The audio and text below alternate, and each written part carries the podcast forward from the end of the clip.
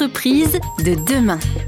Gilles André. La déconstruction, un terme que j'aime bien et qui me semble bien expliquer cette évolution des process euh, dans les métiers du bâtiment. Céline Lasseur, vous voulez nous expliquer comment ça se met en œuvre et surtout nous donner un exemple? Oui, parce que euh, donc nous on a un accélérateur donc euh, du bâtiment durable, donc ce sont plusieurs structures et, et ce qui est intéressant c'est que ces nouveaux métiers quelque part, ou ces nouveaux, nouvelles façons de travailler, eh bien, ce sont des très bons supports d'insertion par l'activité économique pour des gens qui sont éloignés de l'emploi. Donc, souvent, les structures qui vont déconstruire, collecter, réemployer, réparer, eh bien, ce sont des structures de l'ESS, euh, soit sous forme de l'économie sociale, et solidaire, et, effectivement, qui sont des chantiers d'insertion ou des entreprises d'insertion, et qui vont donner en fait de l'emploi à des gens qui sont éloignés, euh, tout âge et, euh, et tout public. Et euh, par exemple, euh, donc il y en a plein, mais euh, pour que ce soit concret, à côté de Bordeaux, à Ison, on a l'entreprise Valo 33 qui fait partie de l'accélérateur, donc de cet accélérateur que l'on accompagne. Eh bien, eux, ils collectent et valorisent différents matériaux en fin de vie. Hein, donc pas mal de, menuiseries.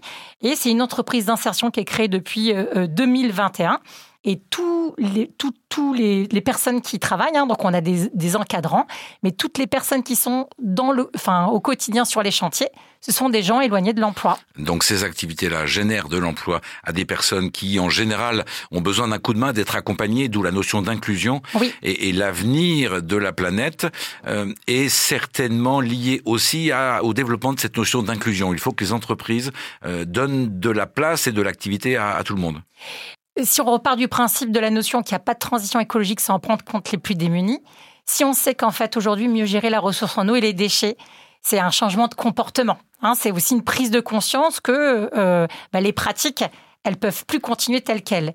Vous, doutez bien qu'il y a des gens pour qui euh, on peut, qui peuvent comprendre, mais pour qui c'est le dernier des soucis, parce que d'abord il faut répondre à leurs besoins primaires.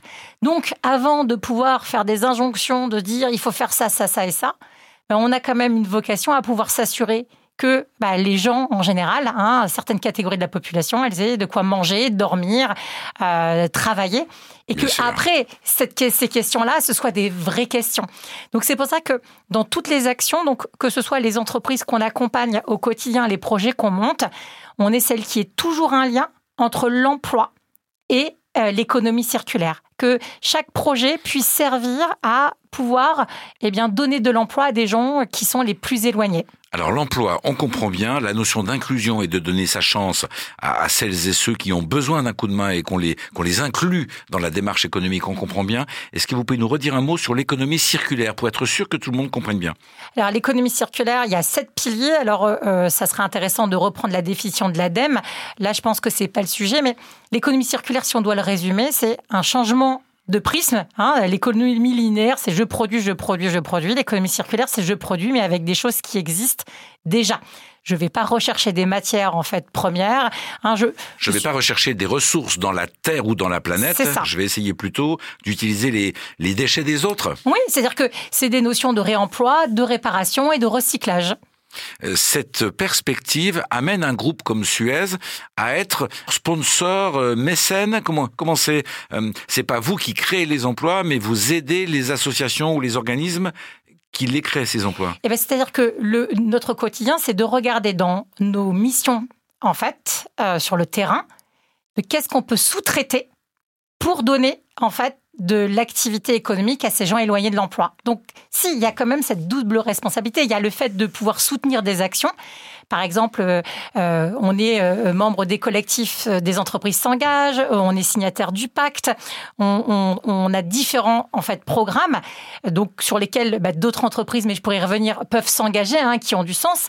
Mais moi, ce qui je trouve le plus important, c'est dans notre quotidien de travail, c'est qu'est-ce que l'on peut sous-traiter qui donne du travail en fait aux gens les plus défavorisés. Et donc sous-traité à des associations ou des entreprises locales, effectivement, qui ont un statut d'économie sociale et solidaire, qui vont leur permettre de développer leur activité économique parce qu'on va les inclure soit dans nos marchés euh, publics, soit on va les mettre en relation avec nos clients entreprises. C'est comment on va générer en fait de l'activité qui, vont, qui va permettre en fait de faire de l'inclusion. La démarche est bien comprise. Vous allez nous donner dans la prochaine séquence, après cette petite pause musicale, euh, quelques exemples très concrets et j'allais dire originaux. À tout de suite. À tout de suite. Entreprise de demain. Gilles André. Des exemples, des exemples s'il vous plaît Céline. La démarche est très euh, louable, elle est intéressante. Je suis impressionné par, par exemple, euh, cette implication que vous avez auprès des SDF et cette organisation Tapage. Oui, alors Tapage, c'est un très très bon exemple et, euh, on est très fiers en fait de, pouvoir au quotidien aider cette structure Tapage.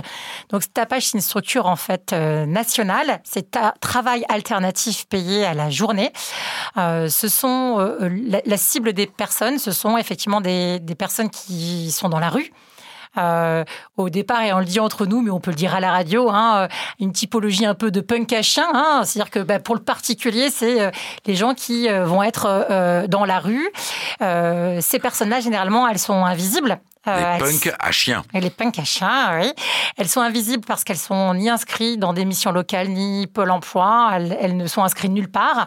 Et donc cette structure tapage, c'est de pouvoir en fait euh, rassembler ces personnes autour d'une activité. Hein, et c'est tout le fondement, c'est-à-dire que euh, ils montent des plateaux. Donc nous, euh, Suez, on va les aider à trouver des plateaux. Hein, donc un plateau, c'est un lieu? Un plateau, c'est effectivement une activité pour cinq tapageurs par jour. Ça veut dire que si on reprend l'exemple, mais moi, si j'ai besoin de mieux trier certains, certaines matières, eh bien, ta page va faire un surtri matière. Donc, on va prendre une benne et il va euh, mieux trier, parce que dans les bennes, il peut y avoir du tout venant. Ben, elle va me séparer, par exemple, le textile, le bois, etc., pour qu'il puisse être réemployé et revalorisé. Et donc, ça donne des supports, en fait, d'activité pour que ces gens-là, qui euh, souvent euh, ont des addictions, puisque ta page est suivie, c'est des CHRS, hein, ce sont des jeunes... CHRS et ce sont des centres d'hébergement de jour. Euh, et, et, ce sont des, des personnes qui, oui, souvent ont des problématiques addictives hein, qui sont traitées. Eh bien, ces gens-là, vous doutez bien que l'employabilité est très difficile. Donc, il y a un accompagnement qui est assez lourd, qui est assez important. Exactement. Mais on redonne une activité à ces personnes on les remet euh, dans un rythme de la société euh, tout en valorisant des matières qui d'habitude ne le sont pas et sont mises à la benne. Exactement. Donc c'est social et sociétal et c'est surtout que pour ces gens, ces gens-là, pendant qu'ils font une activité, pendant qu'ils trient par exemple les déchets, eh bien ils vont pouvoir parler avec des éducateurs, euh, eh bien de leurs problématiques quotidiennes, de logement, d'emploi, de difficultés dans la vie. Et ça permet après à ce que ces personnes-là puissent euh, revenir visible, hein, s'inscrire auprès euh, euh, ben, de, Pôle Emploi.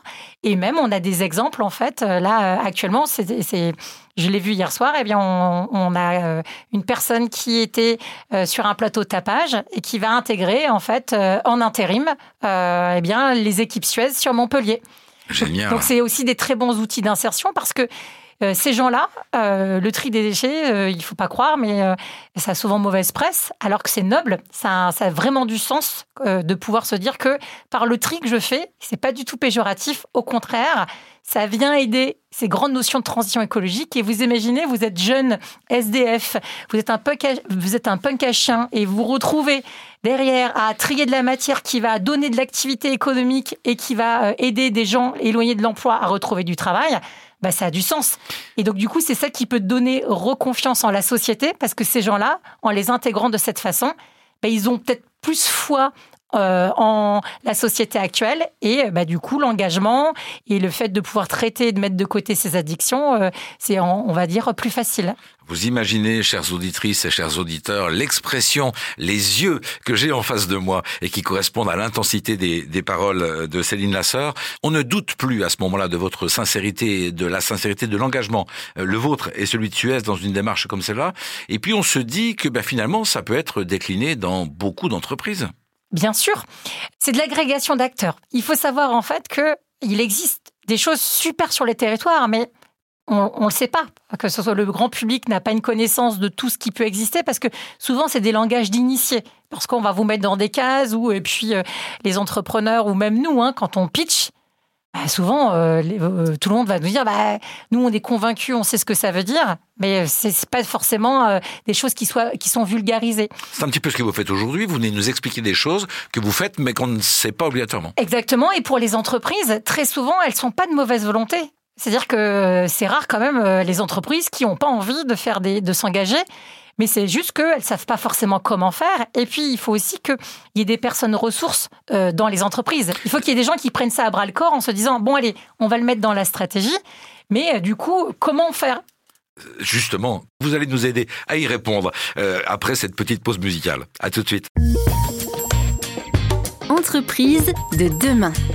Gilles André. Bienvenue à vous si vous nous rejoignez dans cette mission entreprise de demain. Nous sommes avec Céline Lasseur, qui est donc responsable de l'innovation sociale sur deux régions pour le groupe Suez. Alors les régions, ce sont celles du sud-ouest. Nous enregistrons cette émission à Bordeaux avec euh, une belle vue sur, euh, sur la Garonne, avec Céline Lasseur qui nous explique que toutes les entreprises peuvent rentrer dans cette démarche-là, celle que suit le groupe Suez avec de nombreuses actions sociales et sociétales.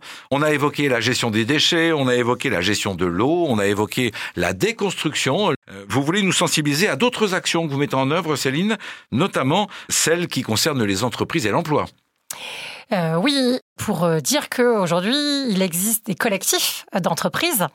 Euh, c'est-à-dire que les entreprises qui, sont sur des, qui ont envie de travailler sur des thématiques comme l'inclusion et l'économie circulaire, eh bien, peuvent se regrouper. Ces collectifs, c'est l'agrégation département par département d'entreprises qui travaillent sur deux sujets, l'inclusion et la transition écologique. Les deux sujets allant de pair, vous en faites la démonstration depuis une demi-heure. Exactement. Donc euh, euh, très souvent, euh, on entend parler effectivement de RSE, d'innovation sociale, d'économie circulaire toutes les entreprises aujourd'hui eh bien, ont envie de s'engager, mais n'ont pas forcément ou des, des, postes dédiés sur ces sujets ou qui n'ont pas en fait du coup d'idées. Donc l'objectif de ces collectifs, c'est des lieux où ben, chacun on va donner les bonnes pratiques, chacun va expliquer en fait ce que l'on peut faire sur ces sujets. Et puis c'est surtout qu'ensemble, c'est de réfléchir à des nouvelles initiatives. Et la force du collectif, c'est de pouvoir en fait ben, s'associer eh bien, en soutien et en engagement bah, pour des structures qui en ont véritablement besoin localement ou de venir co-construire de, de l'innovation. Euh, donc nous, euh, en fonction des collectifs sur différents territoires en France, soit on fait que participer, ou alors on peut être leader, hein, parce que des fois dans ces collectifs, il faut toujours un leader euh, d'entreprise pour l'animation. Et donc on est leader là sur le collectif des entreprises s'engage en Tarn-et-Garonne. L'objectif, c'est à chaque fois que chacun puisse échanger sur ces sujets acculturer les autres entreprises et qu'on mène des actions communes sur le territoire. Donnez-nous des exemples d'actions. Un exemple d'action euh, que j'aime bien, alors, qui est beaucoup en Nouvelle-Aquitaine, Occitanie, c'est le programme Sans chance, sans emploi. C'est un programme qui vise à aider les jeunes des quartiers alors on appelle ça ici les QPV, hein, les quartiers politiques de la ville, de moins de 25 ans et, euh, et les personnes qui ont un handicap à euh, les aider dans leur recherche d'emploi. On sait que sur ces cibles-là, ce, qui est, difficile, c'est le réseau. On ouvre nos entreprises pour des stages de troisième, hein, parce que les troisièmes en QPV, eh bien, ils n'ont pas de réseau. Donc, à part euh, du coup travailler dans des associations locales ou des régies de quartier ou euh, eh bien des fois dans l'entreprise ou non de leurs parents, eh bien il y a, y a, une nécessité à pouvoir aller voir d'autres choses pour choisir son projet professionnel. Et là, vous vous ouvrez vous à ces jeunes? Voilà, donc le collectif, c'est de pouvoir nous, les entreprises, faire des visites de nos sites, parler de nos métiers, recevoir les, jeunes en stage. Et si on reprend le programme sans chance, c'est une fois que les, gens sont majeurs et ont un diplôme, c'est qu'on puisse tous se retrouver et de pouvoir ouvrir notre réseau, que ces, jeunes ou moins jeunes viennent pitcher devant les entreprises et euh, en fonction de leur projet professionnel, qu'on puisse au minimum eh bien, leur donner bah, des recommandations ou les prendre en mentorat. Et le mieux, c'est de pouvoir les aider à trouver un CDD, un CDI et où ça peut être une alternance. Comment ça marche concrètement? Il y a des, des réunions, des rencontres? On fait venir plein d'entreprises et puis, vous restez jamais insensible. Hein. J'invite toutes les entreprises à, à, contacter l'association Sans Chance Sans Emploi ou se mettre sur les collectifs d'entreprises s'engagent sur les, gens, les jeunes qui sont motivés. Parce que très souvent, les biais du jugement actuellement, c'est bah, ces jeunes ils sont pas forcément motivés ou ils veulent du métier qui ont un sens ou travailler différemment. C'est de pouvoir avoir que ces jeunes, on leur donne une tribune nous, on écoute, c'est eux qui pitchent et c'est pas l'inverse. Et puis, eh bien, derrière, chacun va pouvoir, dans son prisme, savoir comment on peut les aider. Cette euh, démarche-là, elle est financée par qui? Il y a une adhésion euh, à l'association, euh, mais qui est symbolique, et c'est surtout l'engagement du temps en fait de collaborateurs. C'est-à-dire qu'aujourd'hui, il faut pouvoir se dire que si on veut travailler l'inclusion et l'économie circulaire, si on est une entreprise, on veut s'engager, c'est pas un engagement financier. Alors, ce n'est pas que un engagement financier, parce que si on, m'entend, on va, il y a des associations qui vont dire, ben non, il faut pas qu'elles disent ça. Bien entendu, les structures, elles ont besoin d'un engagement financier, mais c'est pas que ça. C'est aussi de mettre dans son entreprise, et c'est pour ça, pour ça que c'est pas du social washing. Hein, c'est si je veux montrer que c'est pas un effet de marque ou un effet d'image, c'est que j'autorise mes collaborateurs à pouvoir m'impliquer en fait euh, dans leur temps de travail ou dans leur quotidien sur des initiatives comme euh, bah, d'aider des jeunes, euh, de travailler à des simulations d'entretien, euh, ou parler en fait de mon poste, s'engager. L'engagement, en fait, c'est souvent du temps et de la ressource. Une réponse que vous apportez à celles et ceux qui, dans leurs entreprises, se demandent comment enclencher des actions type RSE, type innovation sociale et sociétale. Cet exemple sans chance, sans emploi est un très très bon exemple, une très belle démarche à suivre. Vous allez juste après la pause suivante nous parler de la cravate solidaire. À tout de suite. À tout de suite.